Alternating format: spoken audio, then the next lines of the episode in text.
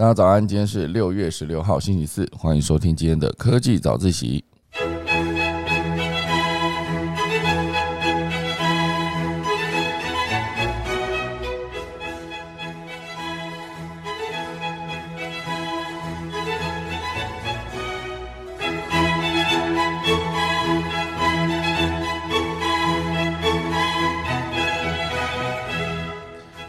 今天科技早起要跟大家分享几则消息。第一则呢是不知道是是喜是悲哦，就是微软的 IE 浏览器终于走入历史了啊！之前对于 IE 浏览器呢，我自己个人是没有很喜欢的啊，不管是它的速度啊，还有它主要是它的界面，就是上面有一大堆按键，然后让我觉得非常的暗赞。之前也有非常多的那些笑话哈，就算是三格四格那种漫画。都在话说 IE 浏览器非常的慢，好，所以现阶段呢，它正式走向历史。那今天就来回顾一下 IE 浏览器的历史。第二大段呢，会跟大家聊到就是由于游戏的真人版即将要开拍了，真人版啊非常酷，就是真的募集了这么多的人，然后直接到最后面活到最后一关的人可以得到就是四百五十六万的奖金，哦，还是四百六十五万，大家来看一下。第三大段呢，会跟大家聊到，就是日本日本的出版业界最大的数位转型，还有就是有非常多间出版社呢联手组了一间新公司，哈，打算用数据探索书店真实的需求。所以等一下我们钟声过后呢，就要开始今天的科技早自习喽。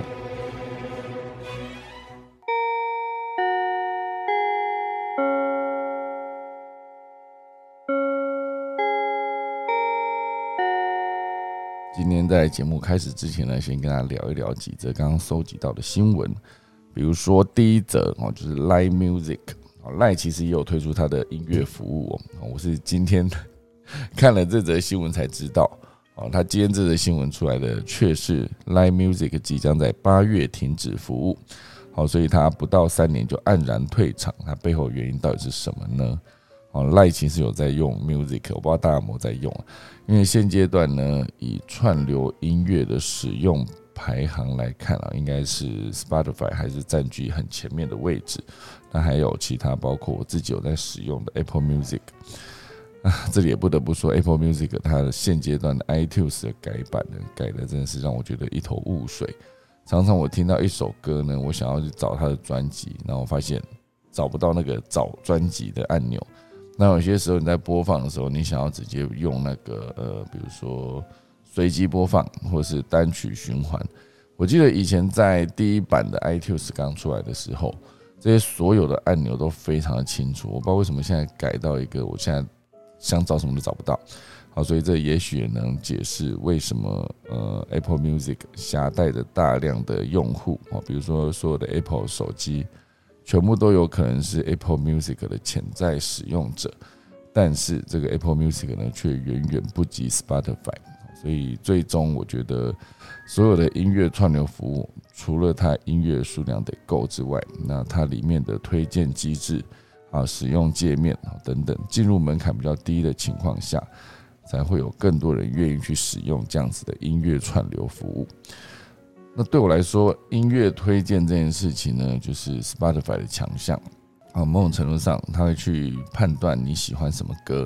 我应该说就是收集你听歌的资讯，然后来去判断你可能会喜欢的歌曲的风格是什么。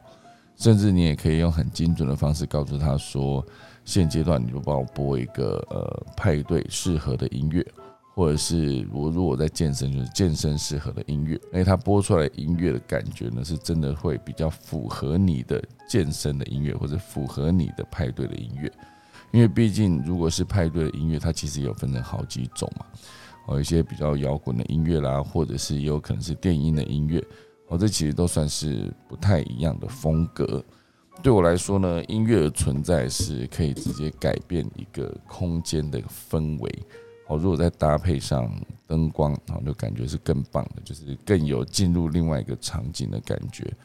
哦，所以我之前在使用我家里的智慧照明的时候，我就有这种感觉，也可以直接把音乐节奏跟灯光的变换做一个整合。哦，就有一段时间呢，我去研究了非常多的如何用音乐控制灯光的一些 A P P。哦，当然查到最后面都是要付费哦，一年可能都是三千多块这种订阅制，也不是说一次性买完了，它就是订阅制。哦，现在很多的平台都走订阅制，算是可以持续获利的一个方式。不过，如果说它的使用情境是让大家觉得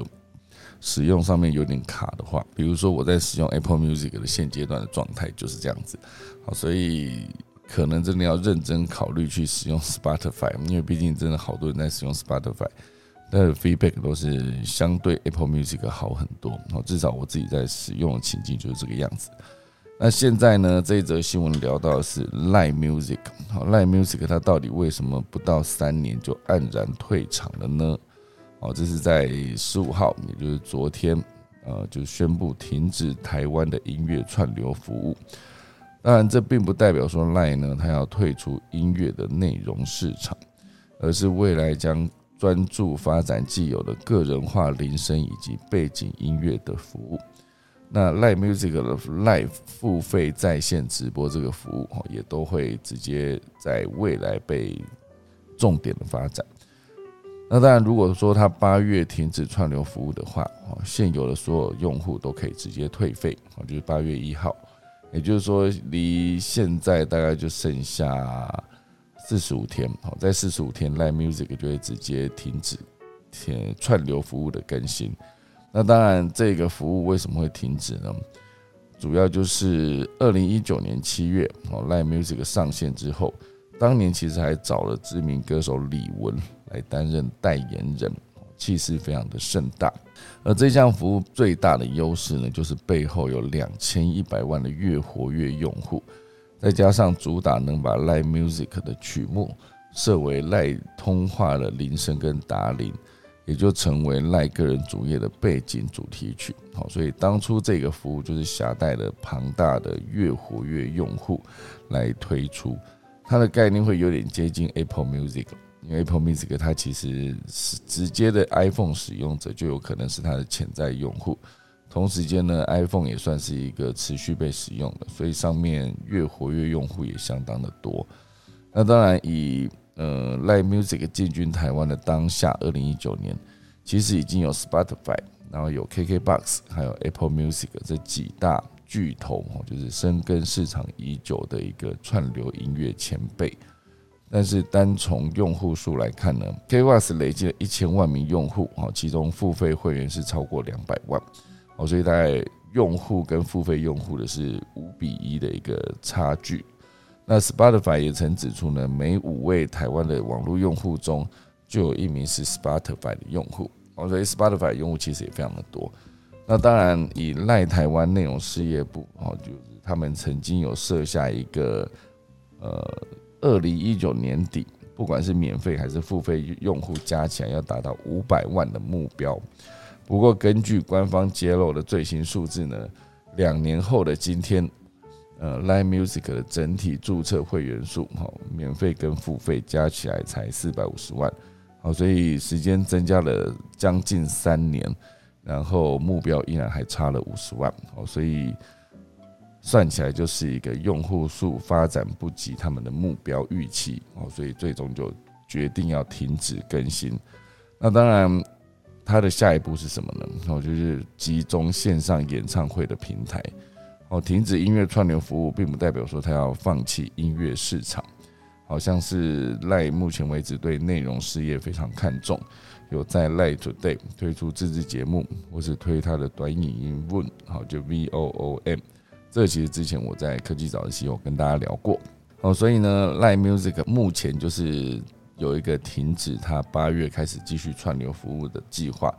同时间呢，它也会把它转型，就是主推个人化铃声跟背景音乐，还有呃在官方账号转播包括金曲奖、演唱会等多许多的音乐表演。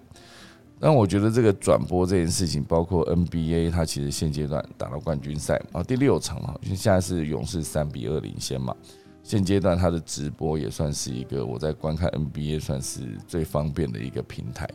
哦，所以也许他在做直播这一块，会变成他的新开发出来的一个战线，也可以得到更多的获利。好，那这就是 Live Music 八月一号停止串流服务的一个消息，我提供给大家。这里还有一个哈，收集到我觉得蛮有趣的。如果有人在元宇宙，一个陌生人在元宇宙对你骂脏话，你该怎么办呢？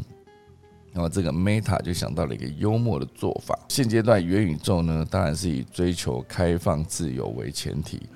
但随着虚拟形象受到侵害的事件频传呢，所以科技龙头也纷纷推出一些机制来限制或者保护虚拟用户。好，比如说脸书的母公司 Meta，旗下的虚拟实境平台叫做地平线世界，就针对用户互动增加了一项新的保护机制。那这个保护机制是什么呢？哦，就是今年二月增加了一个个人界限这个功能。来避免用户受到不情愿的碰触或侵犯，好，这其实是他们的其中一项新功能。那之后，Meta 又引进了一项更新的功能，就是让地平线上啊地平线世界上的陌生人可能有的骚扰或是不悦的语音谈话，直接改变成听不清楚的垃圾话。这就是语音模式中一项功能，叫做杂讯声音。而且即将在英国推出抢先使用，啊，Meta 也表示未来会扩及到美国跟加拿大，好，所以原始状态下啊，用户可以听到周围不认识的用户谈话，而打开杂讯声音之后呢，虽然音量不会被调整，但是陌生人的声音会变成杂讯不断，不太清楚，而说出来的乐色话呢，也会。变得至少比较友善一点，所以原则上它还是一个乐色化，只是它把它变成一个比较没有这么严重的乐色化。那当然，这个杂讯声音的功能呢，或许算是一个妥协的机制，就是让用户既能听到房间内的社交谈话，也可以避免陌生人可能的辱骂攻击。哦，不过这整件事情，他到底做这件事情的意义，大概就是避免你受到过多的干扰。不过原则上，它也是个乐色话。那当然，这一篇的报道上面写的是一个脸书推出了一个幽默的做法，来避免陌生人在元宇宙对你骂脏话。那当然讲到幽默的做法，我就想到之前看到一则，就是应该是印度吧，还是印度的警察？呃，诶，是印度吗？啊，还是巴基斯坦？我有点忘了。总之，有一个地方的民众呢，他们非常的爱按喇叭。当他们按喇叭的时候，其实有些时候就是红灯他就按，然后绿灯的时候前面不走他也是按。那有些时候只是觉得前面开稍微慢一点，他就是按。反正总之无论如何，大家就是一直按喇叭，仿佛按喇叭变成一种上路必备的一个行为。好，所以当这个喇叭声持续不断的在每一台车厢发出来，不管是汽车还是机车的时候。整个当地的民众呢，就会被吵到不行，就觉得没有办法睡觉休息，因为真的太吵了。哦，所以后来他们的警察呢，警方也想到了一个幽默的做法，他们就直接在各大路口呢，就加装一些呃分贝计，然后就会直接把分贝计累积到的分贝统计出来给大家看。好，比如说他们有规定一个，比如说分贝超过八十还是八十五之类的哈，他只要一旦超过。它那个红灯的倒数计时器呢，就归零，就是从头计算。好，假设从九十九秒啊，九十九秒的时候，假设那个喇叭那个按起来的分贝大概就是七十分贝，然后九十九秒开始倒数嘛，九八九七一路到八十七十，差不多到六十的时候，那个分贝计就一路从七十分贝冲到八十，冲到八十五，一突破原本倒数到六十的秒数，诶，又再次回到九十九。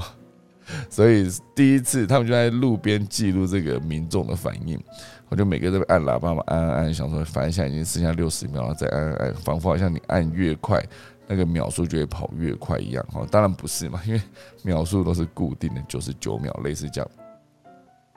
他们就按按下去之后呢，嗯，当那个分贝一旦超过的时候。旁边的摄影镜头就是捕捉到每一个民众惊讶说：“哇塞，怎么又变成九十九秒？” 每一个人都非常的惊讶，然后就是看到九十九秒，说继续按嘛，继续按下去了，就是一直一直一直回到九十九秒，就变成所有人卡在现场不能动，然后最后才打一个字幕写说：“如果你越按，那个时间就会等越久。”然后到最后就终于慢慢的可以解决大家爱按喇叭的问题，因为大家知道按喇叭是无济于事嘛。你还是无论如何还是得等九十九秒倒数结束，如果没有倒数结束的话，就是只能卡在那边红灯。哦，所以我觉得这算是一个非常有趣的一个做法，对症下药。哦，虽然这是一个很幽默的方法，可是事实上呢，我觉得它的成效算是非常的卓越，好不好？就是呃，印度哈，就是大家如果有兴趣，可以去搜寻一下这个影片了。喇叭越按越大声，红灯秒数就越长哦，就是为了解决交通乱象。没错，这是印度来自印度孟买的一则呃孟买交通警察的奇招。大家如果有兴趣看哦，真的是噪音真的是大于八十五分贝啊！哇塞，我看了这些内容呢，其实真的就是一个我把关键数字记下来。我现在真的重新搜寻后。哦，就是孟买驾驶狂按喇叭，只要噪音大于八十五分贝呢，就会重置号呃号置红灯等更久。好，所以这是一个蛮有趣的做法，那我就不妨给大家参考一下。好，那接下来呢，我就来正式进入今天的第一则消息喽。今天的第一则消息聊到的是微软的 IE 浏览器，IE 浏览器之前有好像是去年吧。我不知道是去年还是什么，就是宣布说他停止继续更新服务的一个新闻，在科技早一期之前也有聊过。哦，就是呃，他一旦出来说他要停止更新的时候，徐如云马上发了一篇，就是他就写了 “IE 不能动”这样，这算是一个非常经典的谐音梗了啦。“IE 不能动”是那个徐如云的《泪海》这首歌的。第一句的台词，第一句的歌词啊，原本是爱哦，就是爱情的爱，已经的已，爱已不能动。然后他只是在唱的时候是唱成 I E 不能动，咪咪咪瑞咪这样子哈。所以他咪咪咪瑞咪的时候，I E 这两个字原本是爱已，就变成 I E，那念起来就跟那个微软的 I E 哈一模一样。好，所以现阶段呢，微软的浏览器 I E 已经正式落幕，好，但。呃，整个的它的历史呢，其实是非常值得大家的，就是他已经二十七岁了，各位，所以从现在往回推二十七年，是不是大概就是一九九五年哦？哇，原来这样就过了二十五年哦！一九九五年的时候，Windows 九五当时上线的时候就绑定了这个 IE 的浏览器，那因为你要用 Windows 才能上网嘛，在那个年代。所以你能使用的浏览器呢，就会直接使用就是 IE 这一个浏览器。那那时候还有一些什么呃叫 Netscape 之类的，另外一个网景。好，那当然当时有在竞争了，只是呃 Windows 的当时 Windows 九五直接绑定推出之后，IE 一直以来都会占据非常庞大的使用者以及使用比率，哦，就是市占率最高的一个浏览器。IE 哈，所以这个浏览器呢，在六月十五号全面淘汰了，就是将于美国时间六月十五号晚上，哦，正式停止支援 Windows 十作业系统上的，就是这个浏览器 IE 十一的这个浏览器，就是让问世二十七年的浏览器呢，正式进入历史。接下来就是由这个 Edge EDG G 一好 EDG 一好来接棒这个 IE 的浏览器。最高当初哦，就是 IE 浏览器推出的这中间最高市占率一度高达百分之九十五哦，所以九十五一百个里面就九十五个人在使用 IE 的浏览器。但是微软为了鼓励用户加速转向 Edge 的浏览器呢，就在二零二零年起陆续宣布 IE 十一的除役计划。首先呢，是在去年八月，好停止 Microsoft 的三六五环境支援 IE 十一，用户也无法使用 IE 十一呢，是存取云端的邮件跟文件的功能。现在则是直接停止支援 Windows 十以上运行的版本。好，所以现阶段呢，这个浏览器就会变成使用者，其实也不是说现阶段的问题啦。最早它二零应该说一九九五年推出的时候。是在当时成为许多用户第一次体验网络好的一个浏览器，甚至在二零零三年达到最高峰，就是高达九十五趴的一个市占率，直到二零一九年呢才被 Edge 超越，哈，就是二零一九年，二零零三年到二零一九年，所以它曾经真的是一个非常当红的一个浏览器。那当然以呃，当年微软准备推出 Edge 取代 IE 的时候，还是有非常多的用户呢，因为不习惯 Edge 的环境而抱怨连连啊。所以以浏览器这这个议题来看呢，我不确定大家使用的是哪一个。至少我自己在使用上呢，我在使用苹果的作业系统，所以在使用 Safari 这个浏览器来说，对我来说还是相对比较快速跟方便。可是当然也有很多人说 Chrome 才是现阶段最好的浏览器。可是当然 Chrome 里面有非常多的套件哈，所以。呃，在之前在使用上可能会有非常多的，就是消耗资源这件事。好，当然这中间还是一直优化嘛。之前如果说我的 Chrome 浏览器开太多的话，它就会有一个风扇狂转的状态。而这件事情呢，在我使用那个 Safari 上面，就是苹果系统专用的浏览器上面，是比较不会出现这种风扇狂转的状态。呃，而且我觉得我喜欢把那个浏览器设定成它的界面更整。简洁，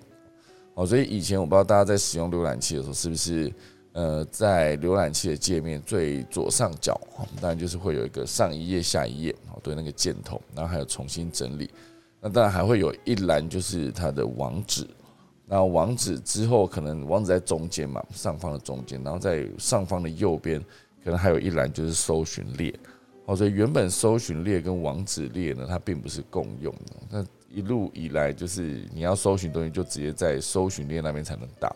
哦，这是中间我可能还有一度，我曾经使用过那个 Firefox 哦，火狐。现阶段我还是使用火狐啊，因为我觉得有一段啊，应该说我还是有把火狐留着，可是我持续使用的还是我的呃 Safari 跟我的 Chrome 这两个。那我曾经有一度使用 Firefox，是因为它有一个非常好用的套件，就是滑鼠手势。哦，那时候我关网页跟开网页，跟前进下一个网页或者上一个网页，或者同一个网页的上一页或下一页。哦，我刚刚讲说，应该说下一个分页或上一个分页，全部都可以透过滑鼠手势去做控制。哦，所以我那时候设定了一整组的滑鼠手势，可以非常非常方便的使用。我觉得在这一些嗯浏览器或是阅读网页的这上面的操作，其实。有很多的，当时累积了非常多的小 paper，就可以变得很快，找资料可以很快，然后搜寻，应该说浏览自己搜寻出来的结果也可以很快。哦，所以不确定大家有没有使用过那个 Firefox 的滑鼠手势哦，现在好像也还可以持续的在使用。可是对我来说，现在因为很多重要的资料跟同时登录不同的账号这件事情，我都在 Chrome 上面做好了设定。当然，好像这个 Firefox 跟 Safari 好像也都可以进行这样子的设定。可至少对我来说，就是如果我有大量的身份要切换，比如说有些时候我是空姐忙什么的小编，啊，有些时候是空姐忙什么的 YouTube 的一个小编，那有些时候是我科技早自习的小编，有些时候是我个人哈，所以很多的身份必须用从不同的一个登录账号去做切换，才会比较方便嘛。好，所以以一个浏览器来说，当然曾经我也是使用过微软的 IE。哦，对于上面一大堆的那些按钮呢，我是非常的讨厌啊。所以，呃，不管是微软的那个 IE 还是 Word 哈的 Word 这个呃文件的软体，还是 Excel 啊，因为 Excel 上面有非常多的，我就不懂为什么它要放这么多我用不到的东西。看到真的是非常的讨厌，而且有些东西还关不掉。之前我就尝试把那个，就我开始使用 Firefox 之后，我就有一段时间我真的尝试把那个 IE 的浏览器直接改成，呃，也不算改，就是把它的按键关掉，尽可能把它关的跟 Safari 或是跟 Firefox 一样简洁。哦，可是后来发现徒劳无功，因为有些东西好像关不太掉。当然那是当年了。那现在可能已经很 OK，就是不管是它的呃 IE 的后继版本呢，还是它的 Edge，可能都是很轻松的可以完成一个简单的设定，让你在使用上面可以不要这么的暗展哈。我是很讨厌那种暗展的感觉。那这边我还讲到另外一个，就是我觉得呃有在用呃 PowerPoint 或者是用 Keynote，它其实里面有一个很大的呃按键设计上面的差别啦，因为 PowerPoint 里面。对我来说，哈，你设计一个简报，把它设计完之后，你最重要就是把它按到满画面，然后直接开始简报嘛。可是，在 PowerPoint 上面，它可能就是在右下角有一个很不显眼的按钮，你按下去呢，它就可以变成满版。可是在我使用那个 Keynote 上面的时候，它就是在几乎是上方的左边，就左上角一个视觉中心蛮明显的一个位置，它就有一个显示一个很像音乐播放的按钮，一个那个三角三角形，你直接点进去，它就可以变成满版。好，所以我常常就是在简报的过程中，我可能做了很多页，可是真的在简报的时候，它就是满版，不会让大家看到我到底做了几页，或是我的这一页的下一页是什么，下下页是什么。因为很多时候对我来说，做简报它就是一个我每一页的资讯都有可能变成我 C 的一个梗的来呃一个来源，好，所以我不可能提早曝光我的资讯给大家看。然后这时候我就想到，真的有很多，我真的看到很多很多在用，也不能说只也不能只说用那个 PowerPoint 的人啊，就是确实有很多人是把简报在他真的要简报的过程中，他就是开了一个。侧边栏还是很清楚，就是一页一页一页，然后他只是使用了那一页，那个就是感觉好像正在编辑这个页面，有没有？它上面的那一些呃按键啊，或是那些工具列啊，然后底下那个缩放条全部都还在，那些全部对观众来说都是无效资讯的东西，它就硬生生留在简报的页面上面。我不懂你为什么要把这个东西放出来给大家看呢？因为可能他们没有像我一样下一页有塞一个梗，所以一定不能让大家先看见下一页。其实对我来说，如果那些资讯没必要在当时被台下的观众看到的话，你就不要放在那上面，因为放在那上面对大家来说都是个干扰啊。你放这要干嘛？让我们知道你很会编辑这些按钮吗？还是还是你嫌这个荧幕太大，你需要把那个画面缩小一点？这是一个很莫名其妙的一个使用情境。可是确实真的真的真的很多人简报的时候，就是硬要把它的整个界面留在那上上面，好像它就是正在。编辑这一个简报给大家看一样，好，所以总之呢，这对我来说就是一个很不 make sense 的行为，然后也是一个看起来很不简洁以及很阿杂的一个状态。好，所以这一切的感觉呢，在我当时使用 IE 的时候，它就完全给我一个满满的阿杂的感觉。好，所以我没有很喜欢用 IE，而且，确实还有一段时间是因为它的浏览器。里面的一个搜寻功能啊，就是说它呃搜寻框里面内建的搜寻引擎，IE 它好像都是那时候我可以无法把它直接设定成 Google 搜寻，我觉得甚至还有一段时间是用 Bing 嘛，Bing 搜寻出来的结果，或是那时候的 Windows 搜寻出来的结果，跟当时就是 Google 搜寻结果真的是完全天差地远。Google 搜寻出来的结果呢，确实是资料量比较大，也比较精准，然后也比较多可以让你搜寻的页面。哦，所以这一个状态下，我就很不喜欢用 IE，我就更更加把它打了一个叉。所以当时我在用，就算我是用 Firefox，还是后来走到了那个呃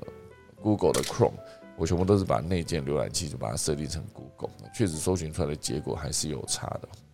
哦，所以这就是 IE 二零呃零啊，应该说二零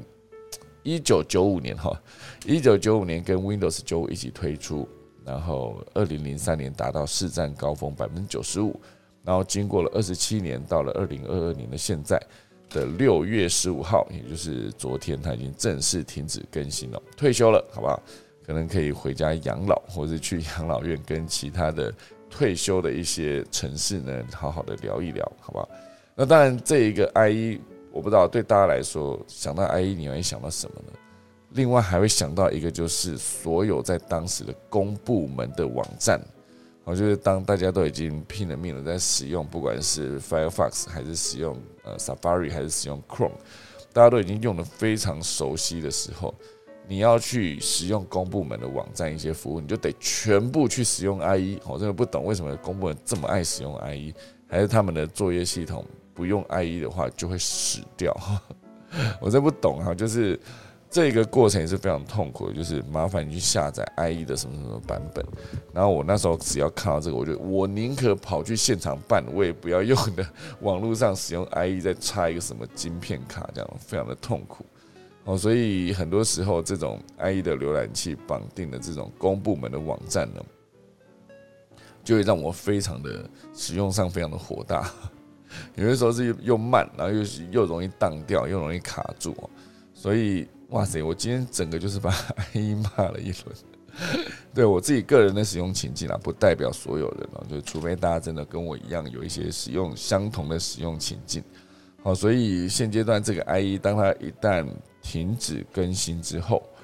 日本目前为止遇到一个很大的问题，就是日本很多企业非常头痛，因为他们来不及转换更新。好，所以接下来他们的网站如果不用 IE 开的话，直接改成用 Safari 或者用 Chrome 开的话，会有问题，那该怎么办呢？哦，这是不是早就跟你讲说它要停止更新吗？为什么拖了这么久还不赶快直接把你的浏览器系统做一个改变呢？好。这其实就是根据日经新闻的报道，总部位于东京的软体开发商哦，有一家叫做 Computer Engineering 好的 and Consulting 这间公司表示，自从二零二二年四月以来，哦，就是他们接到了大量的客户请求，举凡政府机关、金融机构、还有制造业、物流业等民营企业，全部都在求助哈。只因为他们架设的网站只和 IE 浏览器相容，眼看着 IE 结束服务的期限越来越近，客户也逐渐焦急了起来，担心这些网站呢未来无法使用。因为日本的调查发现哦，日本有大量的组织依赖 IE 这款浏览器，大约有近一半的受访者表示，他们仍然使用 IE 工作，真辛苦。其中最常见的就是内部考绩管理以及数据交换，还有会计系统等等的用途。而受访者表示呢，由于只能用内部系统处理订单等公式，他们无法选择其他的浏览器。也调查出有超过二十帕的受访者不知道 IE 退役以后该如何将这些系统过渡到其他浏览器。而这其中最痛苦的就是政府部门对于 IE 退场的应对方式呢，十分的缓慢。好，尽管有些网站呢将在本周四哈转换为微软的 Edge 或者 Google Chrome 相容的网站，但像是日本的养老金服务或是日本私立学校振兴共济事业团等等的网站呢，仍然还在使用 IE 浏览器才能正常开启使用。我所以这整个非常痛苦的过程，对于大家来说，就是一个浏览器的呃光荣退役哦，二十七年光荣退役，却造造成了这么多的企业或是政府部门的痛苦，所以是始料未及的。当然，这么多年前，应该说这么久以前就已经知道说今年的六月会停止更新嘛。那如果及早准备的话，相信这间公司也不会在现阶段过得这么痛苦。当然，他们在转换的过程中发现。呃，其实 Chrome 的兼容度也算是蛮高的，所以除了开发很多浏览器的应用程式之外，也具备有扩充功能。我不知道大家对使用浏览器的扩充功能有没有一个使用心得？至少对我来说呢，有几个功能我觉得使用上是蛮方便的。好，比如说自动简繁转换，那你看到简体网站的时候，它会自动帮你转成繁体字，哦，就是叫新同文堂啊，同文堂或新同文堂，当时哦。然后还有一些功能，就是我刚刚讲的，就是滑鼠手势，还有一些是直接有一个干净的阅读器的功能。这在呃苹果的 Safari 浏览器上面有一个内建，你可以直接按一个快捷键，就可以把所有的广告全部关掉，非常方便了。就是你直接读到的内容，就是该网页里面你唯一想要读到的资讯。好，比如说你现在看某个新闻网站。你想看就是新闻的标题哈，新闻网站里面的内容就是内文，然后还有它的照片好，显示的图片就这几个。好，所以当你只想看这些内容的时候呢，其他的广告啦，或是其他的按钮啦，其他的侧边的那些所有的资讯，对你来说其实全部都不重要。好，所以对我来说，我之前常在使用这个呃阅读器这个功能上面就非常的方便。它可以直接选择背景是全黑，然后白字，或是全白然后黑字。这对我在截取文章做笔记来说也是非常的方便。不然你在截取的过程中，你很有可能会截到那些广告的台词或者广告的图片，那这样使用上就非常的不方便。好，所以以上呢就是第一则，IE 浏览器呢正式宣布停止更新。接下来，大家要么就转到 Edge，要么就直接离开 IE 的系统，直接去了新的，比如说 Safari 新的 Chrome。以市占率来看呢，现阶段好像是 Chrome 变成最高了。当然，呃，因为当时苹果推出了 iPhone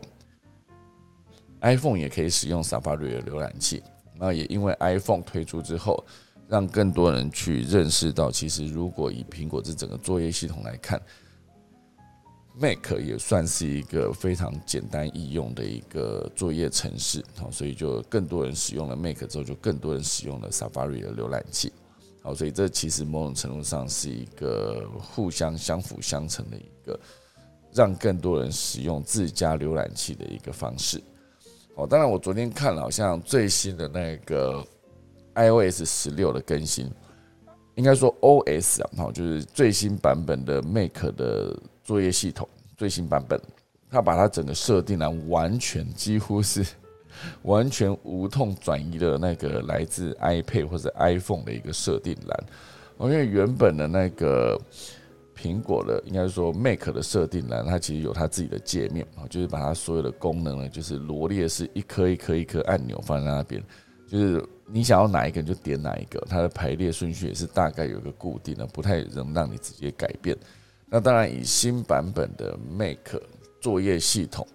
它里面的一个设定栏里面，它真的是跟现在的 Windows 不是不是跟 Windows，跟 iPhone 跟 iPhone 跟 iPad 是长得越来越像。基本上一模一样，你就可以无痛的在呃电脑版的设定里面使用在手机版上面的一个习惯的操作界面，哦，它的顺序也是接近的，哦，所以我觉得这整个目前为止，不管是 Mac 走向 Windows，应该说 Mac 走向 iPhone，iPhone 走向 Mac，这是整个中间的连接，为什么中间是卡到一个 Windows？因为这哦，我现在的那个网页还是一直留在 IE 跟 Windows 的这一个网页上面，哦，所以总之呢，就是呃，Mac 现在跟 iPhone 它的作业系统里面整合的越来越接近，哦，所以让它的设定栏长得越来越像。接下来只要你呃从 iPhone 过渡到开始用 Mac，那应该就是一个更无痛的一个经验。好，这就是今天第一大段了。IE 浏览器一个历史的眼泪，哈，二十七年之后终于光荣退休，有没有光荣我不知道，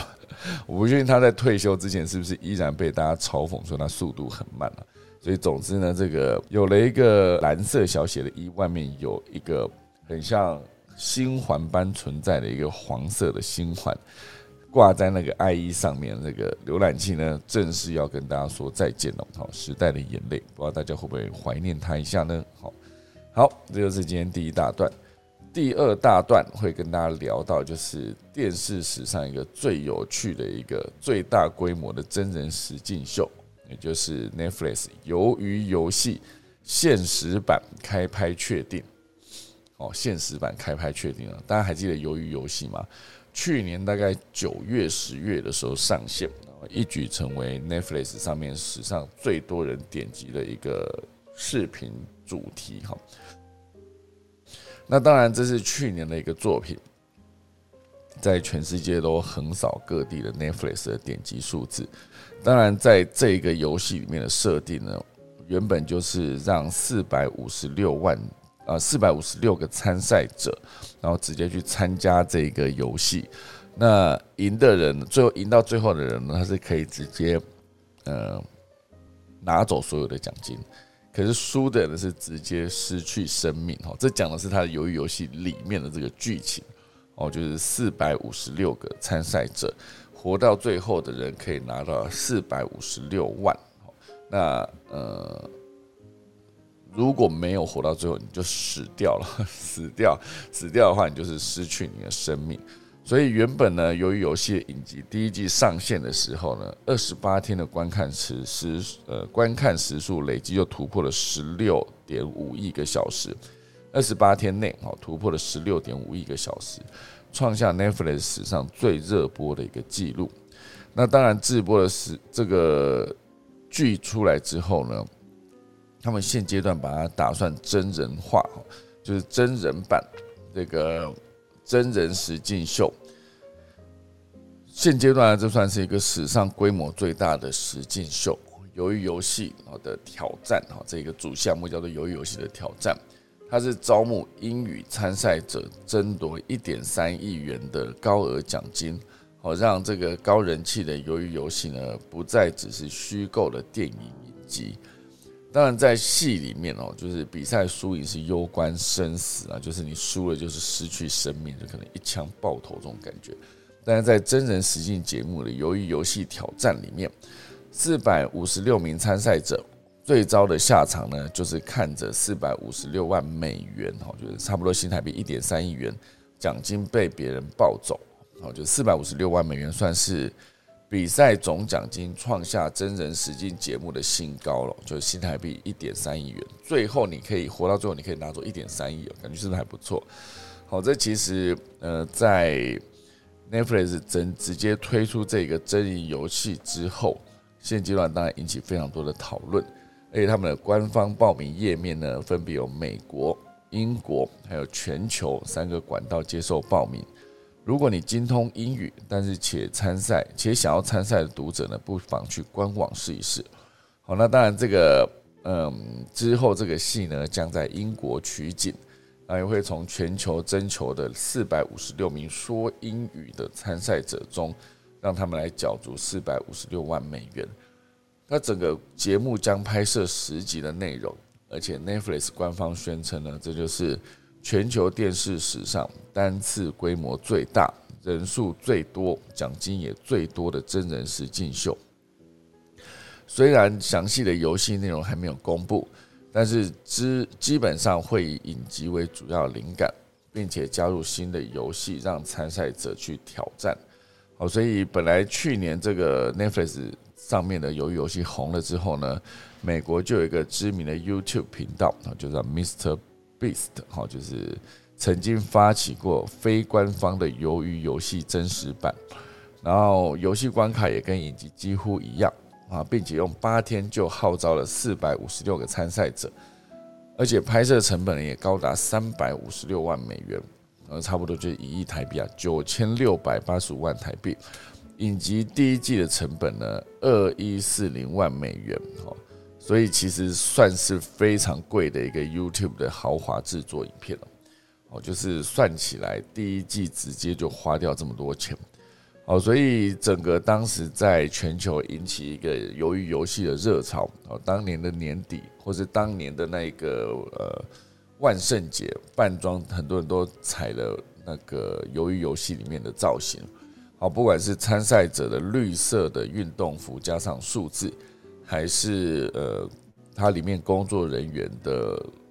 粉红色的衣服，加上一个头盔，上面有正方形、三角形、圆形三种呃白色喷涂的符号，全部都是在当时呢非常红的一个状态，全世界都可以看到这样。那脑筋动得快的厂商呢，我相信当时在第一时间看到鱿鱼游戏的时候，就直接去打版那个绿色的运动服。因为绿色运动服相对起来是比较好制作，只要那个颜色调对，那个绿色的衣服跟裤子其实相对比较简单。唯一要做的就是你必须让你的所有想买的消费者呢，能够自己选择自己的号码。当你的号码可以自己选的时候呢，它相对就变得更受欢迎。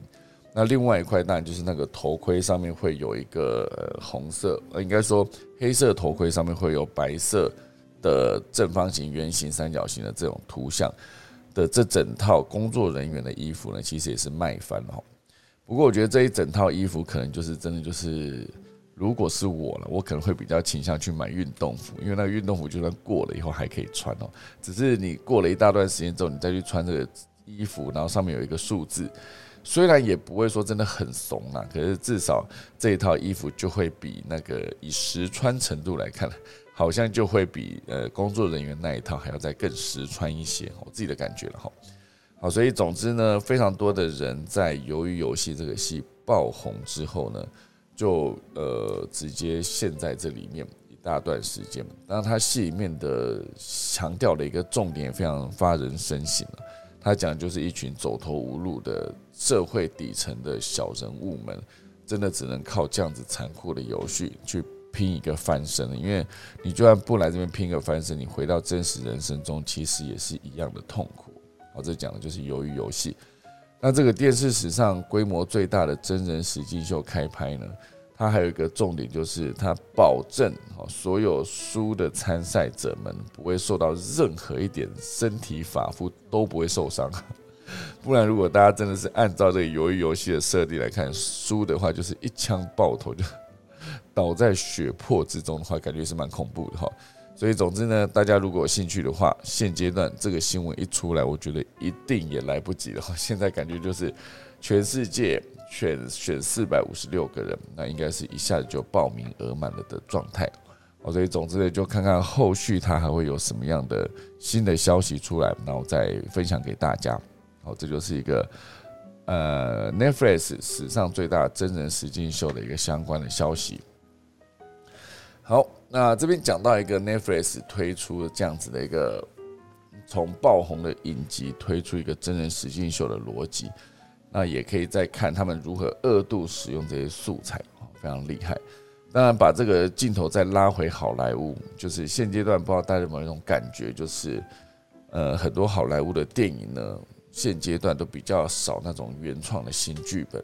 反而大多都是。各式各样的系列续集继继继续翻拍啊，也不能算翻拍啊，就是说现阶段当然最红的《捍卫战士》，还有《侏罗纪公园》哦，其实都持续不断的有新的作品。《就是捍卫战士》推出了这一集之后，《侏罗纪公园》也在同步上映。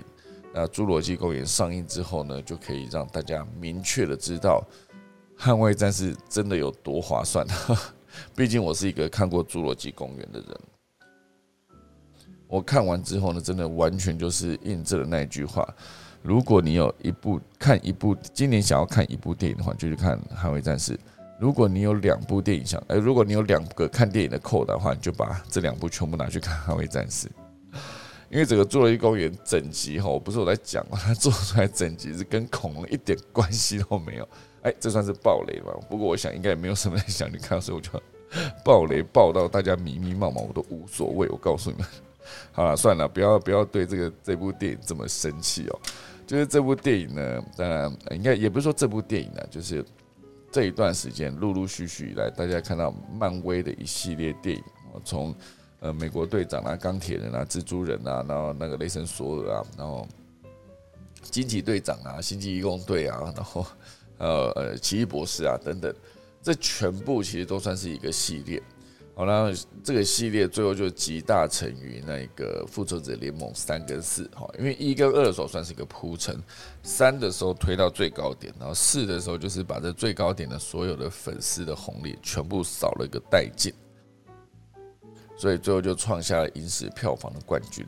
那当然，这个大家一直好莱坞都一直在炒，也不能算炒作，就是一直在既有这些角色系列电影里面去推出续集。是因为好莱坞没梗了吗？好，其实我相信他们的呃尝试想要做的作品应该还是很多。好，只是现在电影毕竟都是一个大投资、大成本的制作。好，所以如果说真的影片一旦上线，它必须一定要保证可以稳定的获利，不然对投资者来说就风险太高了。好，所以这也是为什么有一些新的作品，他们想要尝试推出的时候。跟另外一个已经有既有粉丝基础，比如说现阶段即将上映的《雷神索尔》这个《爱与雷霆》的这个预告片，还有了那一个很经典的音乐，一时间讲不出来那个歌手是谁哦，《枪与玫瑰》啦，对啦，一时间想不出来哈，《枪与玫瑰》的这一首主题曲，我非常喜欢它的前奏啊，那大家只要听到这首歌的时候，就会觉得真的就是进入某一个当时很怀旧的风格里面哈，所以这一则。报道里面写的就是，呃，为什么现在会让大家觉得好莱坞都一直在拍一些旧的作品的翻新哦，就是后续的续作。虽然哦，有些续作是中了，比如说《捍卫战士》，它有可能打破汤姆克鲁斯从影以来最高的一个票房纪录，就是这一集续作。那《侏罗纪公园》呢，则是。在 他的统霸天下，在这篇报道里面写的是全球皆是负评，但是在北美首周票房跟观众评价还算是正面，但台湾它就不是哦。台湾在上映那一个统霸天下之后呢，民怨四起哈，所以现阶段呢，就是很多的影厅呢，就如如所有观众所愿的，就再次把捍卫战士重新搬上 IMAX。所以也创下这个，就至少了哈，就《侏罗纪世界》上映一周哈，差不多八月上映的嘛，现在十六号，在八天哦又被重新呃上架的那个独行侠再次取代哈。所以现阶段呢，当然以这个好莱坞的习惯，所有的作品，如果你推出了一个呃，包括之后《阿凡达》都要推出第二集了哈。所以所有的啊，你看《巴斯光年》有吗？《雷神索尔四》不可能的任务七，还有玩到烂的小小兵哦，《格鲁的崛起》全部都算是续作。那这些续作就是要有一个，应该说它本身就是有一个讨论度了。那这个讨论度对所有的片商来说，绝对就是一个安全牌般的保证。但如果说烂的还是有，烂的像 这次《侏罗纪公园》真的是哈，我再这样骂下去，可能今天节目来不及讲。啊，总之我先把这一则消息先做一个 ending 啊。总之就是好莱坞它并不是没梗，我相信他们有的剧情，各式各样的不同类型的剧情，还是很多的百花齐放的剧本。至于它有没有机会呈现在在大荧幕上面呈现给所有观众看到呢？那可能就必须是所有的制片厂、八大片厂，他们要有一个愿意赌一把的心态哈。如果他们不愿意赌这一把，想要打一个安全牌的话，大家就只能继续看到。播不完的续作，那比如说《玩命关头》好像要拍第十集了嘛，是不是？还是第十集都已经上了，已经多到你搞不清楚，多到那个时间线写出来是密密麻麻好几条，而且有些集数还得变更它的顺序，有吗？总之就是好莱坞目前的现状，提供给大家。第三大段呢，会跟大家聊到就是日本的出版业现阶段呢面临一个最大的数位转型潮，我觉得它的讲坛社。集英社、小学馆，还有一个玩红，共组了一个新公司。哦，这算是一个非常庞大的一个整合。诶，就是讲坛社、集英社、小学馆，真的每一家都是一个，每一家都是一个一方之霸。而且他们联合每从每年新发行的四亿本新书的数据着手。他们这几家加起来，每一年会发行四亿本新书，哦，非常厉害。而且透过 AI 的计计算，啊，从个别书店的真实需求来协助降低业界整体的退书额外成本。那这个举动呢，有望减少五百亿日元以上的退书额外成本。好，所以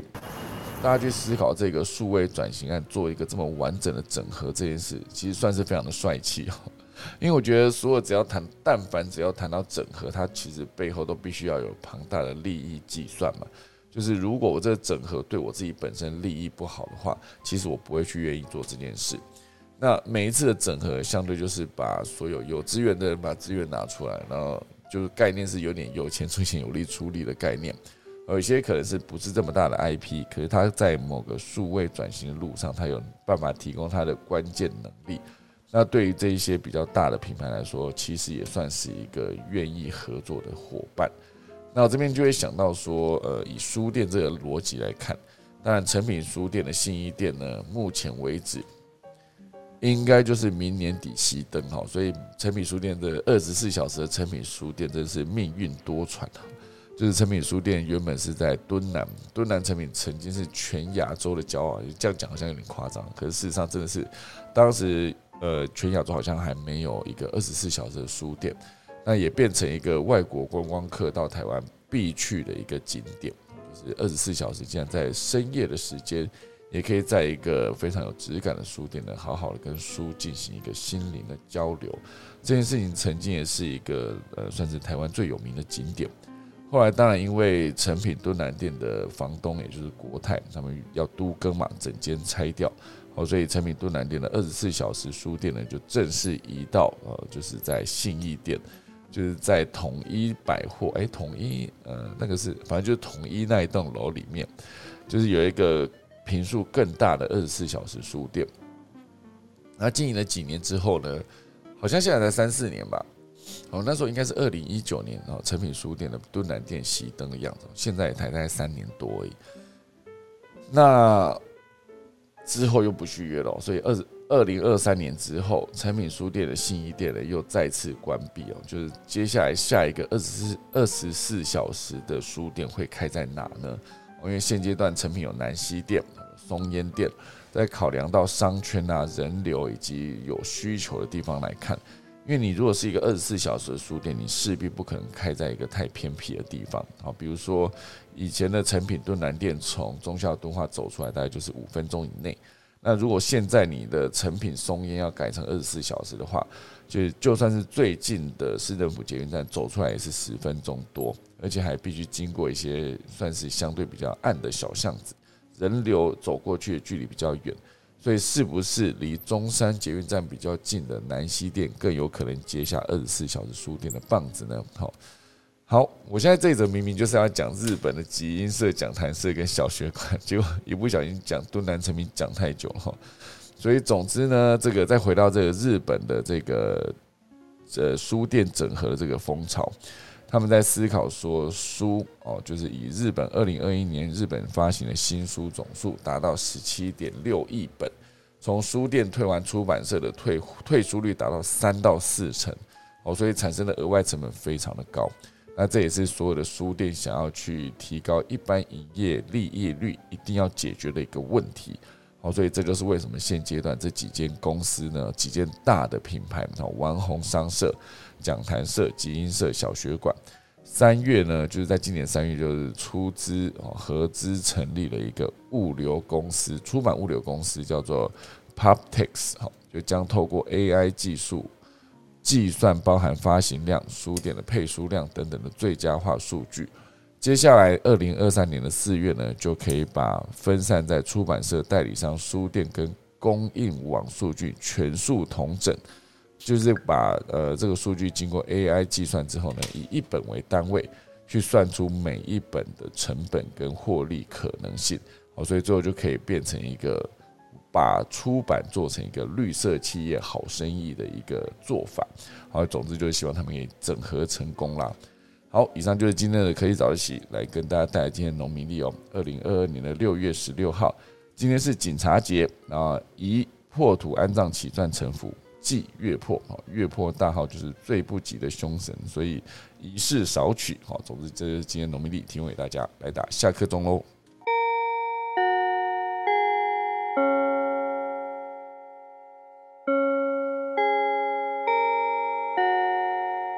好的，今天感谢大家的收听啦。然后我们看看现在现场有没有人想要分享什么东西呢？好，好，今天郭芭比跟我们的何明燕老师都不在。好，可是有一个举手的朋友，我们来看这个举手的朋友有什么想要跟大家分享的呢？啊，这是一个 Jack，Jack 是不是？哦，Jack 的字我看不太懂哦。好吧，不确定他到底有没有想要分享。如果没有也没关系哈，因为拉了没上来。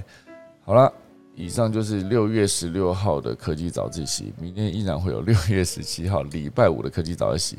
然后跟大家预告一下呢，我们的科技早自习的 podcast 呢，其实即将在本周赶上那个进度，就是有望在下礼拜就是完成那个直播结束之后，当天上午就可以更新当天的新版的内容在我们的 podcast 上面。这个资讯呢，就提供给大家，希望大家之后也对我们科技早期的 podcast 呢多多的支持鼓励，好不好？好啦，时间来到八点一分，那我们就准备再打一次下课钟来跟大家说声再见喽。